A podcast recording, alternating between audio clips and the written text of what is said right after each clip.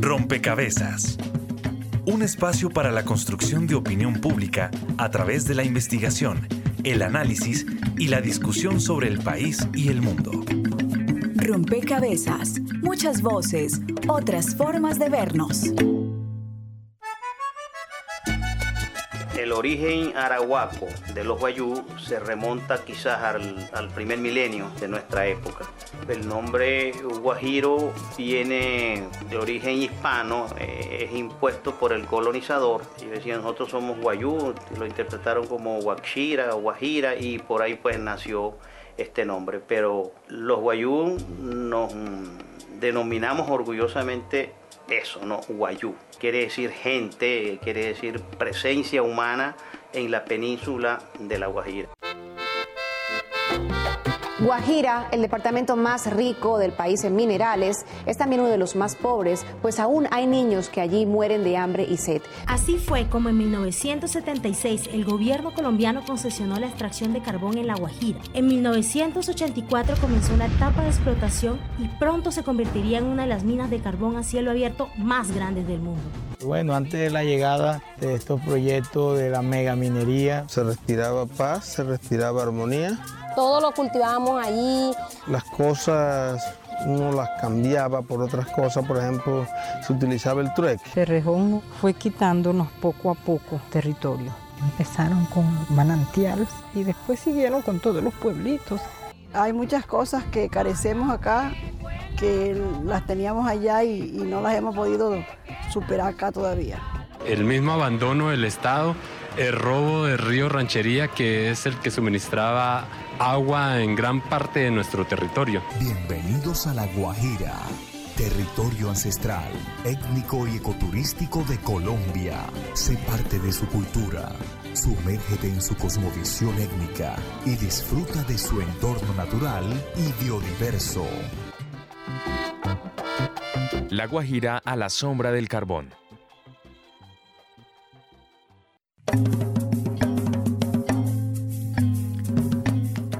Un saludo a todos los oyentes, a todas las personas que se conectan y sintonizan a esta hora. Rompecabezas, muchas voces, otras formas de vernos. Y esta es la segunda entrega que dedicamos al departamento de La Guajira. Estamos en Rompecabezas construyendo con cada entrega una comprensión más profunda sobre este departamento. Y en este capítulo, en esta entrega en particular, pues nos vamos a concentrar en esa relación con el carbón. Hace unos meses ocuparon los titulares las noticias afirmando que se acerca el fin de la bonanza minera en La Guajira y esto pues puso las alertas sobre, bueno, las condiciones del departamento y su dependencia con esta economía. Ya se han cumplido 30 años desde que Cerrejón llegó a La Guajira. Según la Asociación Colombiana de Minería, se calcula que este sector genera en el país 350 eh, mil empleos directos, 900 mil de manera indirecta y en el caso de Cerrejón, eh, más de 5.900 personas vinculadas de forma directa y otras 6.000 o más de 6.000 que prestan servicios de soporte a empresas contratistas.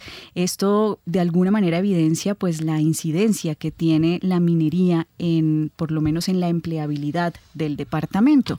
No obstante son numerosas las críticas de organizaciones de las mismas comunidades sobre los efectos negativos que la explotación minera ha tenido. Entonces, entonces, pues hoy en Rompecabezas vamos a dedicarnos a entender un poco esta dualidad entre la gestión que presenta Cerrejón y por supuesto, lo que dicen las comunidades.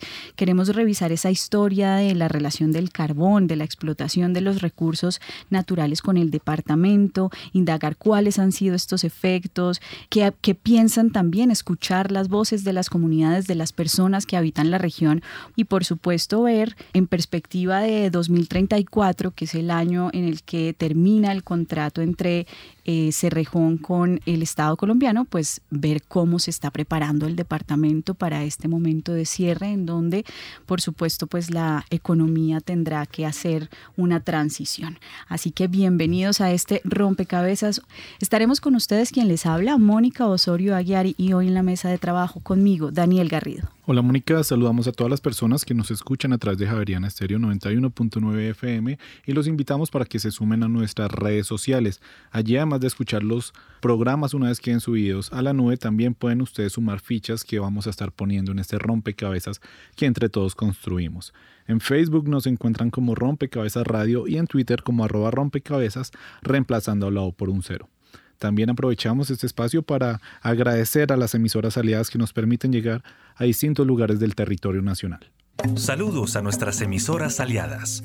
Nos escuchan en Putumayo, Nariño, Valle del Cauca, Caldas, Chocó, Antioquia, Córdoba, Atlántico, Tolima, Los Santanderes y en Bogotá. En todo el país a través de la red de Radio Universitaria de Colombia en Venezuela por el Instituto Radiofónico Fe y Alegría. En América Latina por la Asociación Latinoamericana de Educación Radiofónica ALER. Y en el mundo entero por javerianaestereo.com y SoundCloud como rompecabezas-programa-radial. Hoy en nuestro segundo programa que le dedicamos a La Guajira nos centramos en la actividad minera y en el carbón y en su dependencia como departamento a la explotación de carbón. Ya escuchábamos que llevan 30 años, un poco más de 30 años, eh, pero pues también quisiéramos saber qué ocurría antes de que empezara a ser el carbón la principal actividad económica en el departamento. De pronto con esta inquietud quiero recibir a Guillermo Rudas, miembro del Comité Académico del Foro Nacional Ambiental. Guillermo, bienvenido y bueno, ¿cómo era en La Guajira y cuáles eran sus actividades económicas y cómo ha cambiado a lo largo de la historia antes de que pues fuera el carbón el principal protagonista? Bueno, muchas gracias por la invitación a comentar sobre la situación que se vive actualmente en La Guajira y cuál ha sido también su historia. Mm, se mencionaba en la introducción un eh, importante efecto que pueda tener la actividad de carbón sobre el empleo y sobre la demanda de servicios que actualmente se puedan estar generando por parte de la explotación de, carbón. Sin embargo, hay que tener cuidado con esas cifras. Las cifras en términos absolutos terminan generando siempre el, el espectáculo de que son muy grandes. Realmente lo que hay que ver es las cifras relativas. En primer lugar, antes de que existiera el carbón existía una economía local, por supuesto, existía una actividad agropecuaria, existía una serie de actividades artesanales que tienen una diferencia fundamental con la extracción minera. Es el altísimo nivel de demanda de mano de obra, en contraste con la actividad de extracción de minerales, que es de bajísima participación de eh, la mano de obra y altísima composición de capital. ¿Qué quiere decir esta, esta relación? Simplemente que por cada unidad de producto se utiliza muchísima inversión, pero muy poca mano de obra. Y realmente lo que sucede en esa situación es que se termina desplazando una serie de actividades que anteriormente demandaban mucha mano de obra y que actualmente eh, no son ocupadas por la actividad minera. Sí, precisamente queríamos conocer la opinión de los usuarios y les preguntamos, ¿cree usted que la Guajira siempre ha dependido de la explotación de recursos? Sí, 44%, no 56%. Y pues ahí está, un poco la gente tiene claro que no desde siempre el departamento ha dependido de, de, la economía de recursos minerales y que efectivamente antes de el carbón pues había otra forma de vivir. Usted ya lo señalaba, ¿no? La agricultura y la actividad agropecuaria, decía usted, como una de las fortalezas, pero valdría la pena quizás profundizar un poquito en cómo ha sido esa trayectoria o esa transformación de las formas como se ha desarrollado el departamento de La Guajira. Jenny Ortiz es coordinadora del equipo de interculturalidad del CINEP, programa por la paz. Y mm, valdría la pena, Jenny, que a través de, su, de esta intervención suya pudiéramos identificar esos cambios de vocación del territorio y bueno, esto, esto también en perspectiva de, de por supuesto, qué efectos ha tenido eso en el departamento en términos económicos y sociales. Eh, bueno, buenas tardes, Mónica, compañeras y compañeros de, de, este espacio. Gracias por la invitación. Frente a tu, tu pregunta y siendo un poco lo que plantea Guillermo, digamos que la Guajira históricamente no estuvo bajo la dependencia del carbón. De hecho, hasta la década de los 60 la economía estaba centrada sobre todo en producción agropecuaria, agrícola extensiva y en producción de comercio. Recordemos que el departamento de La Guajira, por su ubicación estratégica, era un departamento muy comercial. Digamos que tenemos pues el Mar Caribe, tenemos Venezuela, tenemos la conexión con otros dos departamentos y eso le da un lugar de comercio importante. Es hasta la década del 70, sobre el 75 más o menos, que empieza a ocurrir un fenómeno de transformación de la economía en La Guajira y eso está muy enlazado con el cambio de la ley de minas que ha sido en 1969. Hay un cambio en la ley 20 donde eh, la riqueza del subsuelo deja de pertenecer al propietario y se vuelve como una riqueza del Estado y de la nación, quien ejerce eh, procesos de propiedad sobre las riquezas que están en el subsuelo. Hubo distintas exposiciones y exploraciones coreográficas que se hicieron durante principios del siglo XX, incluso desde finales del siglo XIX, en busca de carbón y encuentran justo un yacimiento muy importante de carbón que es Cerrejón. Hay que decir que Cerrejón era una montaña, era un sistema montañoso. La empresa se apropia de este nombre, que suele hacerlo en el territorio, y hay un proceso de resignificación allí. Pero el cambio en la producción de la economía se empieza a evidenciar a finales de los 90, 2000, entre el 83, 87 empieza el proceso de explotación del carbón y la economía empieza a tener un giro y un direccionamiento hacia la economía del carbón en la región. El escenario de explotación pasa de una relación en donde tenemos una productividad agrícola de un 20%, producción eh, comercial sobre un 30%, estamos hablando hasta la década de los 70, la economía del carbón solo representaba el 1% de la economía del departamento y en los 90 pues hay un cambio. Estamos diciendo que la economía del carbón llega a ocupar el 58% de la, de la economía del departamento, pero además esto hace que se pierda la producción agrícola y ahí digamos hay como, como varias explicaciones. Uno, pues la demanda del mercado mundial durante esta época pues era alta. Dos, el tema de que el carbón se vuelve un proceso extensivo con tres zonas de explotación, luego se van a unificar en el 2000, cuando la empresa se unifica comprada por tres multinacionales, pero además empieza a haber un proceso de acaparamiento de tierras, de recursos hídricos y una transformación en los, en los servicios de los que venía hablando Guillermo. Entonces se vuelve como un boom de la economía del carbón. Uno se podría empezar a hacer preguntas, ¿no? Como por ejemplo, si la economía del carbón para La Guajira hoy representa efectivamente esa bonanza porque el departamento de La Guajira es el segundo departamento más pobre del país, además con índices altísimos de extrema pobreza, ¿no?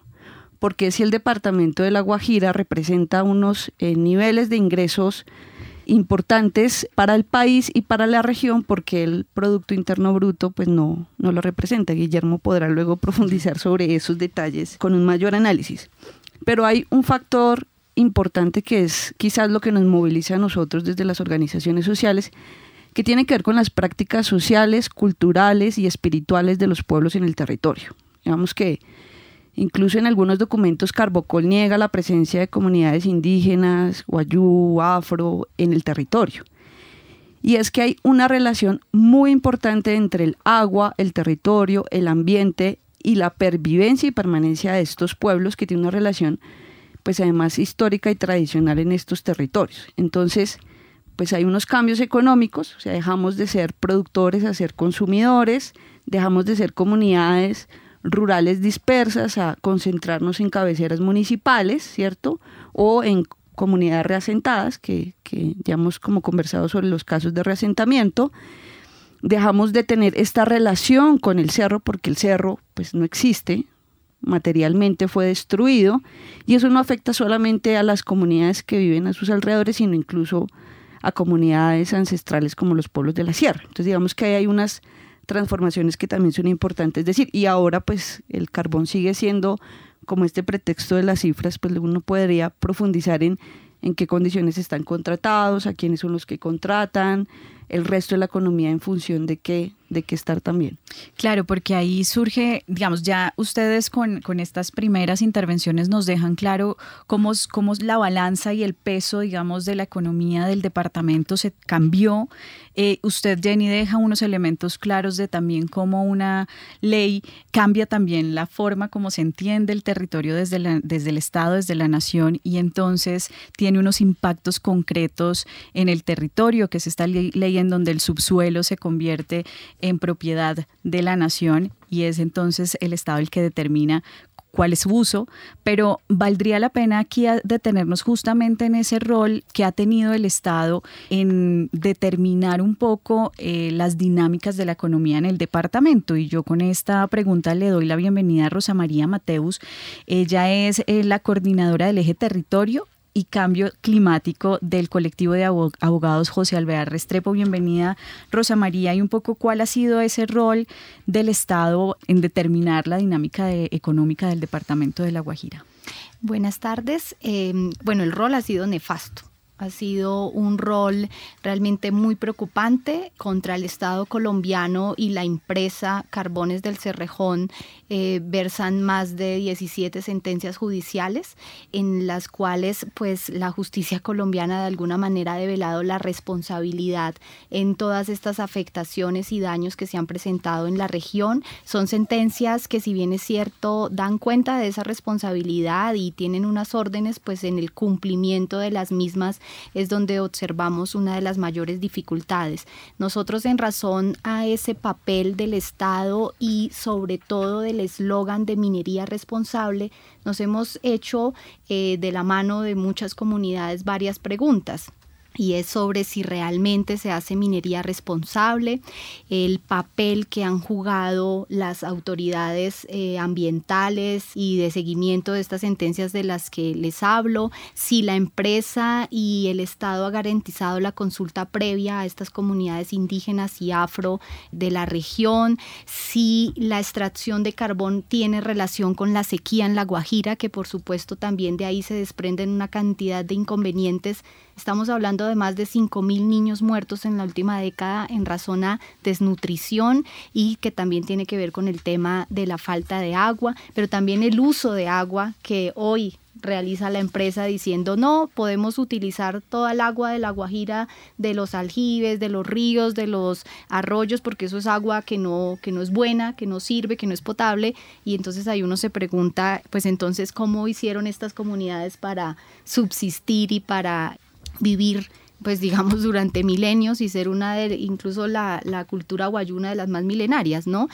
Nos hemos preguntado también sobre el pago de impuestos. ¿no? y la cuestión de las regalías y las excepciones tributarias. Nos hemos preguntado sobre, sobre cómo, eh, insistiendo en lo que señalaba Jenny, cómo es que La Guajira es el segundo departamento más pobre, donde se están muriendo los niños y las niñas, si realmente esa riqueza de la mina es riqueza para La Guajira también si es ese gran empleador que, se quiere hacer ver y las respuestas en razón a una cantidad de investigaciones, ahí han estado un montón de universidades académicos, estamos los abogados y abogadas con las sentencias judiciales, están las comunidades tratando de hablar, tratando de reflejar eh, de alguna manera todas estas realidades no son para nada alentadoras. Y, justamente el no tener respuestas concretas es lo que nos ha impulsado a nosotros a, acompañar a estas comunidades, a estas mujeres que sufren las, las afectaciones que, se están generando.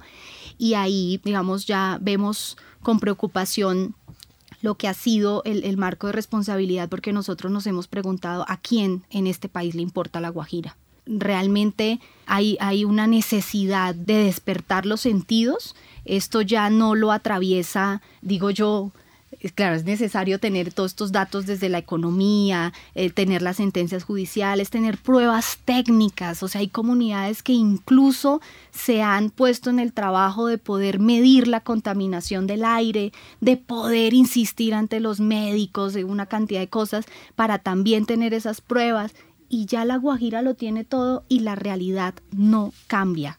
No cambia en el departamento y por eso nosotros creemos que no es un debate de cierre de una mina en la Guajira, es también un debate que se relaciona eh, con lo que se está diciendo en el mundo. Es que el mundo entero está diciendo hay que cerrar las minas de carbón, ya no podemos seguir así. Claro, este debate trasciende las fronteras y de alguna forma también por eso las últimas noticias alrededor del carbón han sido un poco en esa línea de hay, también una presión internacional eh, sobre el cierre de las minas de carbón ya más por eh, compromisos medioambientales. Entonces, nos pone justamente y abre todas estas preguntas que usted deja en la mesa y sobre las que eh, las respuestas pues no son tan alentadoras. Vamos a sumar una ficha y es eh, son las voces de las personas que habitan el territorio, las personas que eh, desde allí también han hecho análisis sobre, bueno, cuáles son esos impactos, las implicaciones, los efectos de basar nuestra economía en el carbón. Escuchemos a estas personas que viven en La Guajira. Eh, habíamos sido un departamento netamente agrícola y ganadero, eh, y de eso subsistía gran parte de la región. Quien habla es Igor Díaz, presidente de Sintra Carbón.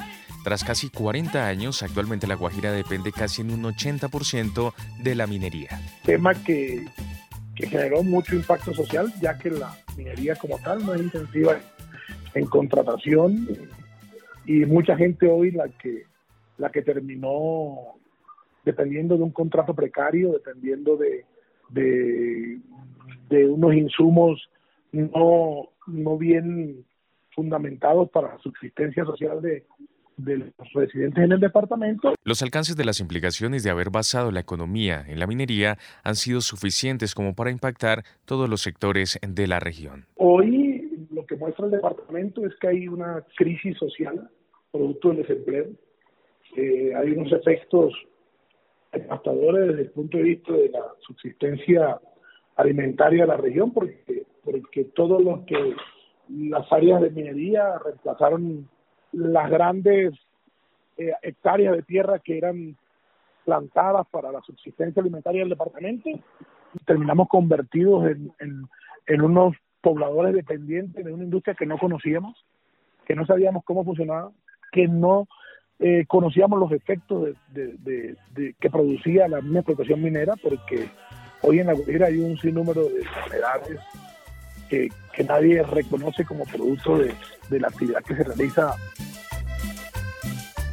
por su parte, Jacqueline Romero Epiayú, del movimiento Fuerza de Mujeres Guayú, sostiene que la transición económica de la región no ha sido para nada conveniente.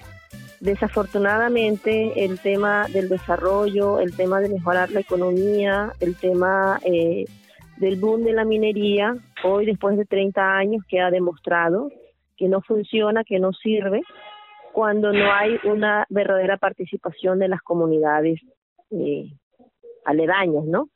Y creo que eso hoy es la historia de la Guajira frente al tema de las cifras, frente al tema de eh, lo que está pasando hoy en materia de en materia de, de, de derechos humanos y toda la afectación que se está viendo también en materia ambiental, ¿no?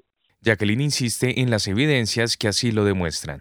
Entonces creo que eh, siempre siempre hemos dicho más allá de, de que sea pues como una postura de las comunidades es que eh, se muestra por sí sola, ¿no? Hay una situación que es eh, es bastante obvia en cuanto a cifras, en cuanto a situación, en cuanto a lo que se vive hoy realmente en La Guajira frente al tema de cómo ha sido eh, el impacto ¿no? de la actividad minera en la zona. Informa para Rompecabezas Juan Sebastián Ortiz.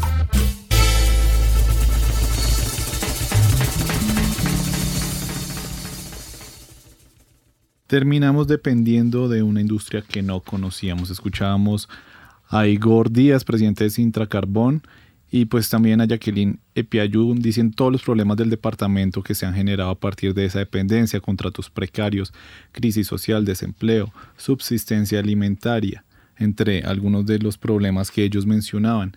Y entonces quisiéramos preguntar acá cuál ha sido el rol de las autoridades locales y el gobierno nacional precisamente en que se haya configurado la economía del departamento de esta manera, Jenny?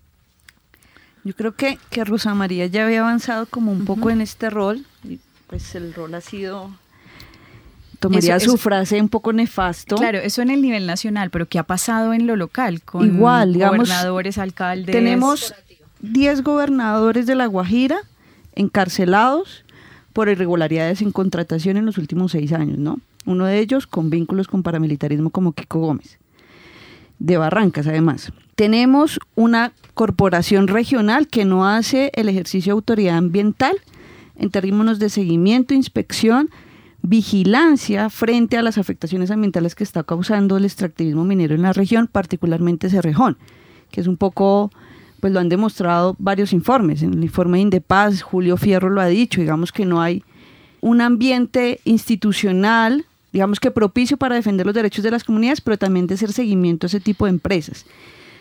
Tenemos unas instituciones pues con alguna voluntad relativa como Contraloría, Procuraduría, Defensoría, pero que en lo regional pareciera dispersarse ese poder en lo local porque el poder corporativo que ejerce la empresa pues también es alto. Estamos hablando de que, que hay unas disputas y un ejercicio de control político, territorial, que también operan en estos escenarios y que las, y también hay un débil aparato institucional, unos ejercicios de veeduría sobre las funciones que deben cumplir eh, institucionalmente estos, estos delegados y demás, y una arquitectura del Estado que está encaminada hacia el fortalecimiento de una política extractiva a costa de los derechos de la vida, como lo decía Rosa María, porque aquí lo que estamos jugando en La Guajira es, la vida de las comunidades y las instituciones no nos están garantizando esto. No son parte de las comunidades, no, hay un proceso de articulación o es muy incipiente o luego pues también son cambiados de sus funciones de acuerdo a los órdenes que se establezcan desde el centralismo un poco cachaco, ¿no?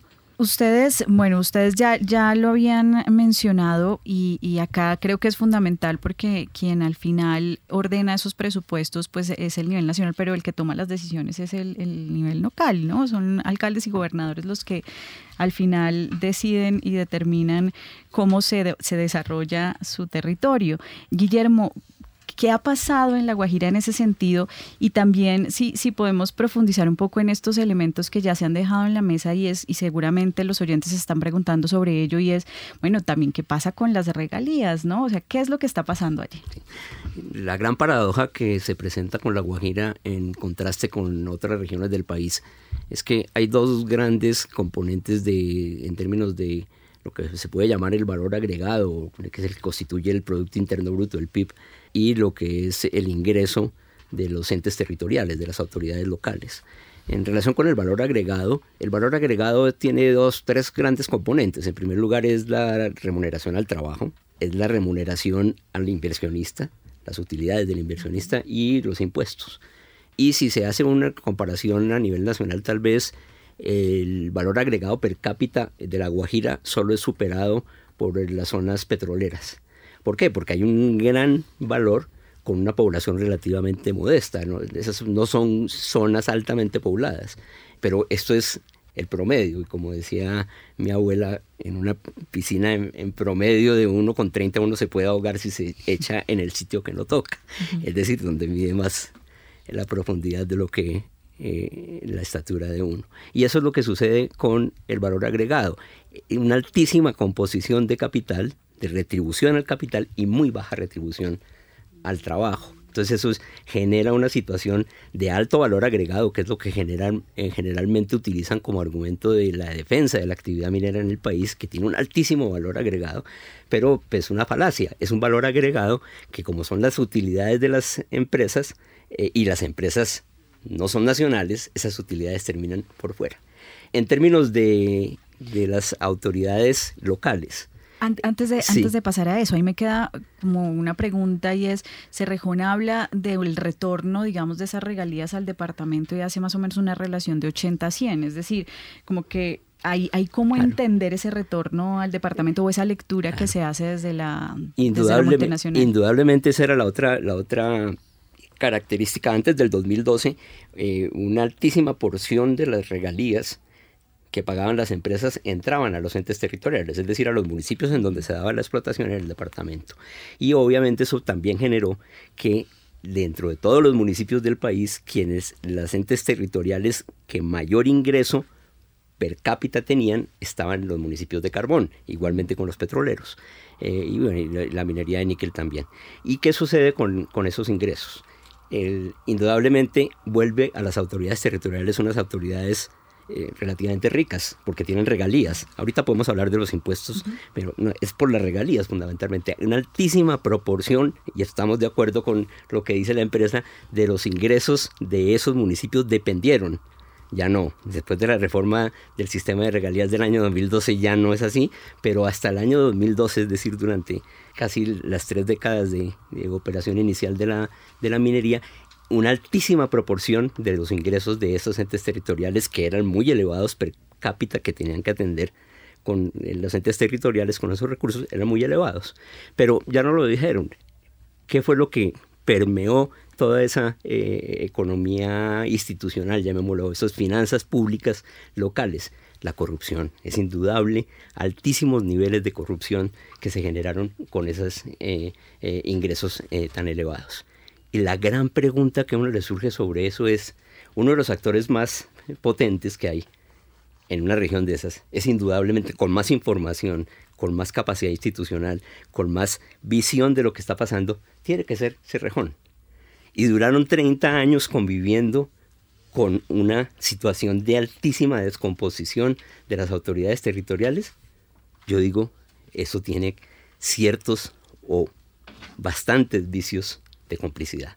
Es indudable que uno no puede convivir con una situación de esa durante 30 años y hacerse el de la vista gorda. Es algo, indudablemente, tiene que estar pasando ahí. Entonces no es simplemente eh, echarle la culpa a unos actores eh, institucionales locales que son corruptos, sino a quien permitió eso. Y obviamente las, autoridades nacionales también tienen su responsabilidad en esa, en esa situación. Ahora, decíamos los impuestos. Los impuestos fueron relativamente bajos. En primer lugar, por una situación que, a veces se olvida mencionar.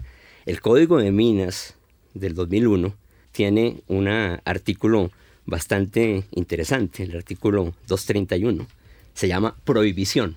Dice, la exploración y explotación mineras, los minerales que se obtengan en boca o al borde de mina, las maquinarias, equipos y demás elementos que se necesiten para dichas actividades, por ejemplo el territorio, y para su acopio y beneficio, no podrán ser grabados con impuestos departamentales y municipales directos o indirectos. Es una prohibición legal. Que no pueden ser grabados. Es decir, en primer lugar, los impuestos territoriales no se generan con la actividad eh, minera. Entonces, es una falacia cuando se defiende los proyectos que hay que ampliar o que hay que desarrollar, porque si no se hace, se comprometen los impuestos que va a recibir las regiones. Ese artículo prohíbe que eso suceda. Pero adicionalmente, las regalías. La gran cantidad de exenciones tributarias que tienen son incomparablemente mayores que lo que paga las regalías. Para poner un solo ejemplo, en el Cerrejón. En el Cerrejón entre el año 2008 y 2011 estaban entre 230 mil y 423 mil millones de pesos anuales de regalías. En esos tres años recibieron de deducción del impuesto a los combustibles por una medida direccionada específicamente a Cerrejón y, y, la Drummond, recibieron exenciones de entre 989 mil 1.2 billones de pesos anuales. Es decir, eso es casi tres veces las regalías que ellos pagaron. Y eh, argumentándolo en qué? En que era una norma que se establecía para beneficiar y, e incentivar a los eh, desarrollos empresariales débiles que tenían una situación de alta dependencia del, contrabando de combustibles. ¿Será que es débil Cerrejón para recibir exenciones tributarias de, alrededor de un billón de pesos? Entonces, ahí tenemos una gran cantidad de terrible de eh, la, lo que se denomina las ventajas tributarias. Y para dar un último ejemplo, obviamente, por la situación de ser un bien exportable, eh, todo el IVA que paga eh, una empresa como Cerrejón se lo devuelven cuando hace sus declaraciones de renta. Pues en general, todas las empresas de carbón, pues que son fundamentalmente las más del 90% de carbón de exportación, en los años, tengo cifras del año 2014, 15 y 16, pagaban 390 eh, mil millones de pesos de impuesto a la renta. En el año 2014 les devolvieron 670 mil millones de IVA. El doble. Eh, en el 2015 pagaron 200 mil millones de, de impuesto a la renta. Les devolvieron 670 mil. En el 2016 pagaron 300 mil. Les devolvieron 700 mil. Es decir, uno casi que en términos de impuestos puede decir, ¿quién va a sufrir cuando se acabe la mina de carbón? Pues si el Estado central está prácticamente y ha estado durante 30 años haciéndole una gran cantidad de incentivos, eh, sin contar muchos otros que, pero no pagan impuestos territoriales, eh, tienen cada vez que aparecen eh, oportunidades, les dan todo tipo de incentivos tributarios y el valor agregado termina yéndose al exterior. Bueno, pues ahí está con cifras de la economía también como de alguna forma hay toda una política que está incentivando eh, la permanencia, pero también una asimetría entre lo que, lo que le queda al Estado, lo que le queda al departamento y lo que se queda en la multinacional.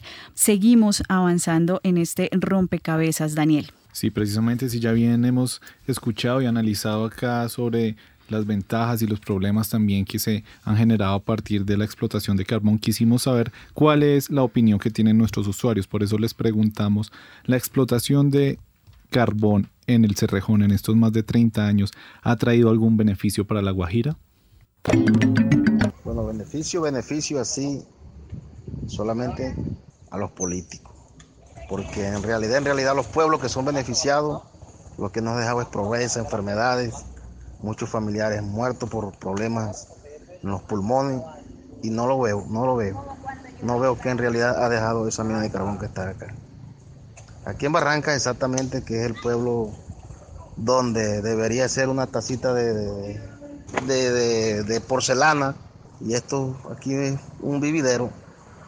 Nosotros nos dejan en los soscabones, no nos dejan más nada y enfermedad. Es una pregunta muy importante para nosotros los habitantes del departamento de La Guajira. Hubo mucho dinero, muchos dólares, muchas regalías, pero no la, no supieron distribuir. Fue una regalía que la tomaron más que todos los, los dirigentes de las corporaciones públicas, como las alcaldías, la gobernación y muchas empresas multinacionales y nacionales que vinieron a hacer la contratación de muchas obras, pero esas obras no fueron unas obras óptimas para nuestro municipio. Nos hace falta en el momento, por ejemplo, en Barranca, que es la madre del carbón, el departamento de La Guajira, es el municipio de Barranca en cual estamos. No tenemos agua potable, no tenemos educación, no tenemos la salud, no tenemos alumbrado público y estamos pasando muchas necesidades y muchas cosas. Claro que sí, porque a medida de, la explotación del carbón, desde que las minas están funcionando, hemos tenido bastantes beneficios. Nuestros hijos están trabajando, por lo menos yo tengo un poco de sobrinos que están trabajando ahí, por los papás que trabajaron ahí y tienen buenos beneficios, estudiaron y ahora están estudiando otros, o sea que sí nos ha dejado beneficios por lo muchos, muchos beneficios, unos que no tenían hogares, hoy los tienen, hoy en día los tienen y están disfrutando de ellos. Bueno, en realidad pienso que ha traído perjuicio en cuanto a la salud, porque ha tenido, ha contaminado mucho el ambiente, ha, causado muchas enfermedades y normalmente, o sea, beneficios solamente serían al nivel laboral, de resto no le pongo ningún otro beneficio. Escuchamos las voces de un sondeo dirigido precisamente a esta región sobre los beneficios o no que ha traído eh, esta actividad y pues precisamente pensando antes de que se vaya a la mina, de lo que pueda ocurrir después, es posible pensar en este tiempo que queda donde la mina aún actúa, es posible pensar en un, en un desarrollo sostenible en la Guajira con la economía extractiva, eh, Rosa María.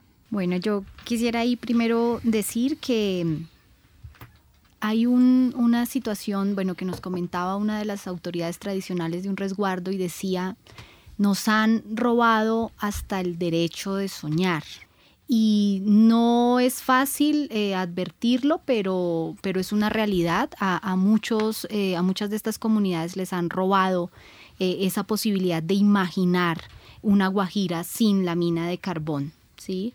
Y sobre todo porque el cerrejón resulta siendo una cosa chiquitica frente a todo lo que piensan hacer allá. Si uno ve las solicitudes mineras y en lo que se va a convertir, pues uno dice, no, se, se van a tragar la guajira completamente. Pero posibilidades sí hay, muchas. Lo que yo siento es que hay un desconocimiento de la sociedad en general sobre las alternativas, sobre las transiciones, sobre esa necesidad de volver a otros modelos y no necesariamente a estos económicos, pues como nos los han determinado y, como nos han guiado, porque prácticamente se trata de un chip que nos han impuesto y, en eso creo que, que hay un reto y es sensibilizar frente a esas otras maneras. Creo que sí hay posibilidades y ya hay mucha gente que en el mundo lo está advirtiendo y que eso justamente es lo que debería en este momento de estar haciendo el Estado. En vez de continuar con este modelo extractivo, deberían ya estarse planteando esos mecanismos para impulsar estas alternativas de la mano de las comunidades. Eso tiene unas formas, eso tiene unos trámites, eso tiene unos pasos, que si son fáciles, no, por supuesto que no, no, no va a ser fácil, pero sí hay posibilidades. En alguna oportunidad en una de las asambleas eh, de uno de los, de los accionistas de, de, de, BHP Billington, una de las dueñas de la empresa, nosotros señalábamos que puede ser que el mundo esté condenado a sufrir esa dictadura invisible de una cantidad de finanzas y sus rentas y que de verdad nadie se preocupe de que ese dinero que reciben pues costó la vida de un niño guayú. Eh, y no importa pues porque no son los hijos de ellos los que no pueden dormir por estar tosiendo, por la contaminación que se está generando eh, y no importa porque, porque no serán ellos los, los padres y madres que lloran porque sus hijos mueren de sed y de hambre.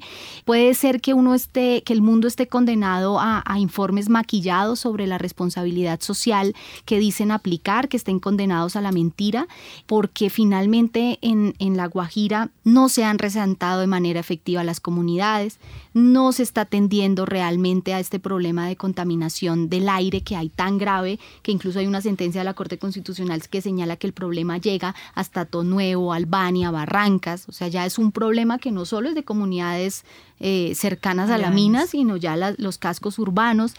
Y realmente, pues nosotros nos, nos, estamos también basando mucho en lo que dice la gente.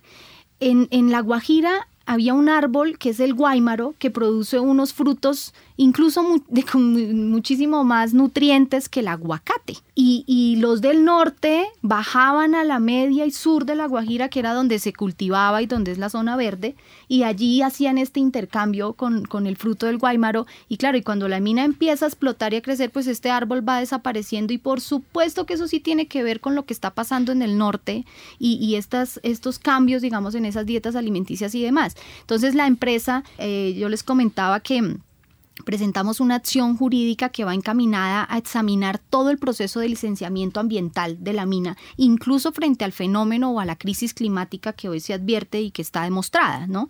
Y la empresa salió al paso con todas estas cifras, ¿no? Enredadas desde lo económico, pero que miren que es súper sencillo, o sea, es, no está recibiendo el país, ¿no? Ganancias. Y, y nos salieron al paso y nos decían, y en medios de comunicación decían, no, es que ahora pretenden hacer ver como responsable a la mina de todos los problemas que hay en La Guajira. Pero miren, ese ejemplo del Guaymaro es un ejemplo concreto de una relación que hay. ¿No? Y así hay muchos, muchas, muchas relaciones de esta crisis humanitaria que se vive en La Guajira frente a la operación eh, minera. Bueno, pues ustedes ya, ya nos deja, Rosa María, en un lugar y es pensar también hacia adelante. Usted decía que lo que hace falta es ver esas otras alternativas y que efectivamente hay un desconocimiento en la sociedad sobre lo que las mismas comunidades tienen como propuestas. Escuchemos las voces de Samuel Arregocés, de Igor Díaz, de Jacqueline Romero y Piayú, que nos van a dejar ver también cómo se están organizando, también cómo se están pensando desde las comunidades este futuro de la Guajira sin el carbón. El año 2034 es la fecha establecida para el cierre de operaciones en el Cerrejón, una de las minas de extracción de carbón a cielo abierto más grande del mundo. Ante esta situación, las comunidades de La Guajira ya se preguntan por las implicaciones de este cierre y lo que este debe traer para evitar los efectos negativos en el departamento y su población. Así lo describe Samuel Arregocés, líder social y miembro de la comunidad de Tabaco. Nosotros como comunidades debemos hacer parte de ese plan de cierre. Debe ser consultado porque hay que pensar en qué va a pasar con todo este daño ambiental que se ha generado en el territorio, pero qué va a pasar con esas tierras que la empresa tiene en su poder y cómo visionamos nosotros desde las comunidades una Guajira limpia, un aire limpio y tratar de reconstruir nuestras comunidades étnicas en la parte de agricultura, pero que sean proyectos amigables con el ambiente, que nos generen un desarrollo sostenible. Y es que una de las iniciativas de las comunidades es que la transición se haga una producción de energías limpias, aprovechando las potencialidades geográficas de la región, como le explica Igor Díaz, presidente de Sintra Carbón.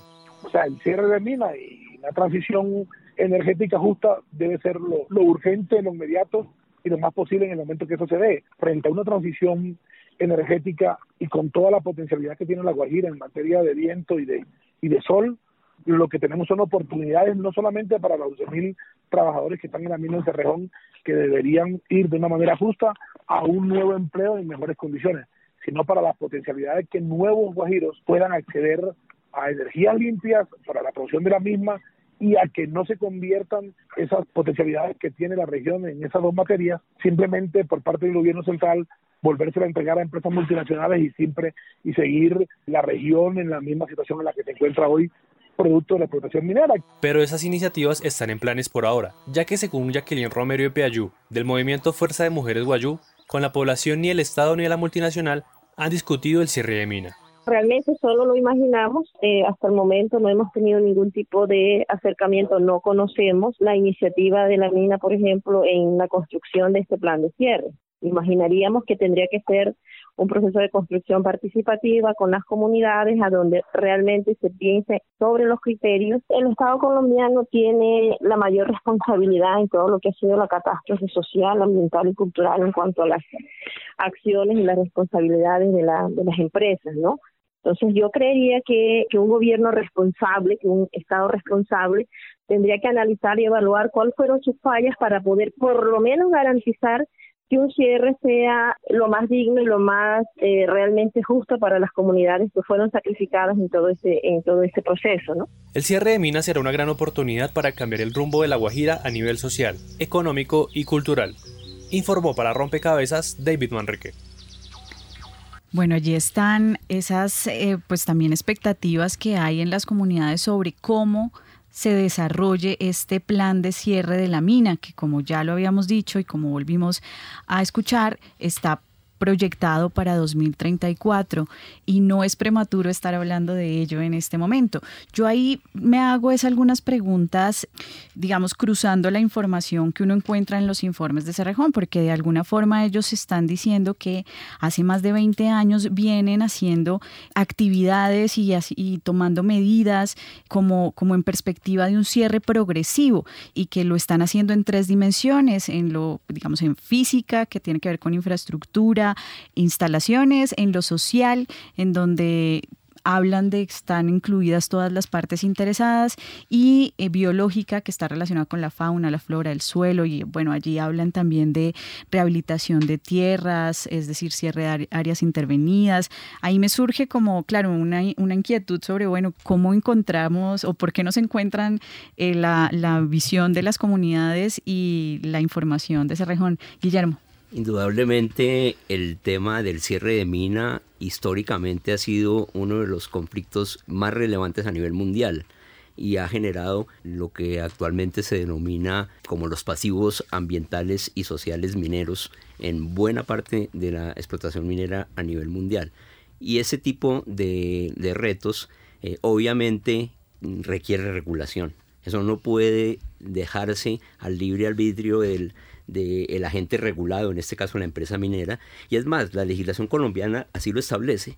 Dice que para poder iniciar una actividad minera es necesario disponer en el plan de manejo de un plan de cierre desde el principio de la actividad eh, minera. Eso lo dice incluso el mismo código minero del 2001.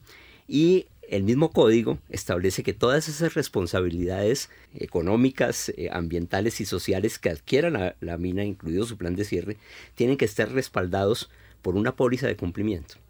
Es decir, establece un mecanismo para que haya la póliza eh, de cumplimiento. Chile ha ido un poco más lejos.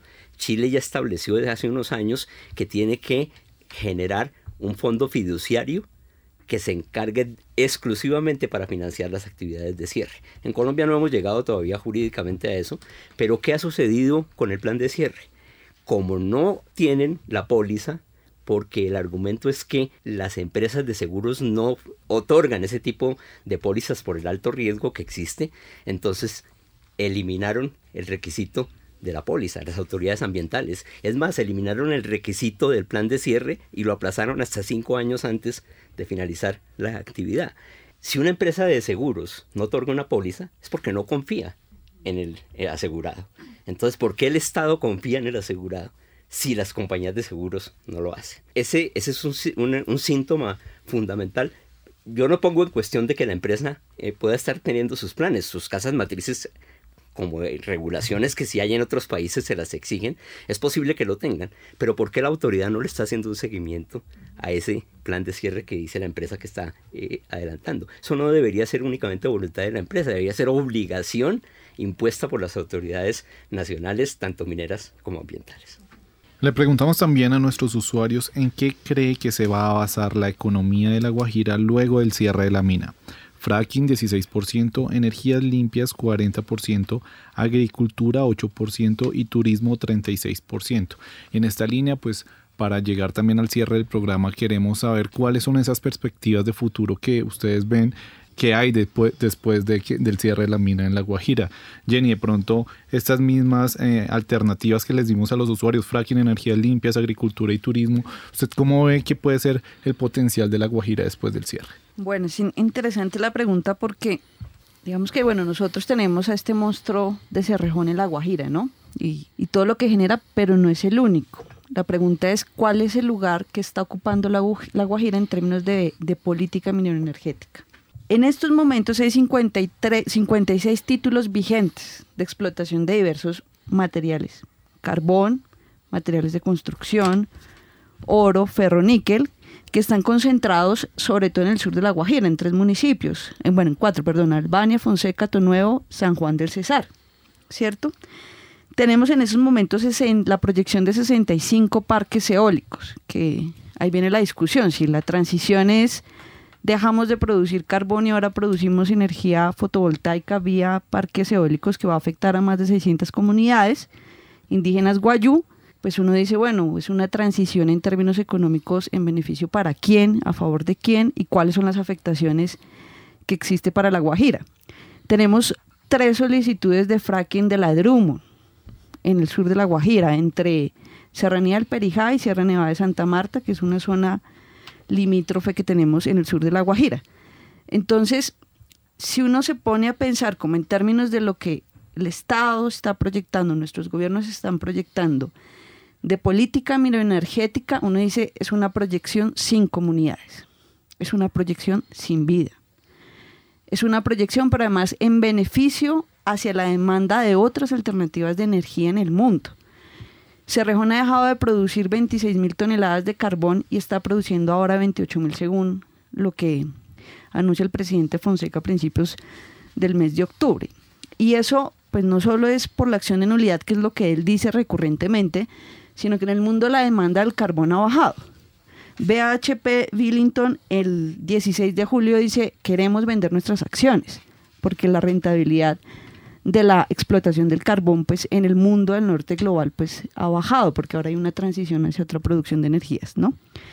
Pero la pregunta también está, bueno, ¿y por qué no nos pensamos la agricultura, por ejemplo, como un sistema nuevamente volver a la producción agrícola, que era la Guajira en los 60, en los 70, incluso en los 80? ¿Qué pasa allí? Y esto está anclado un poco con esta política del plan de cierre de mina. Digamos que me parece importante lo que dice Guillermo y muy muy aguda la responsabilidad que tiene el Estado frente a este plan de cierre, pero que también tiene la empresa frente a este plan de cierre.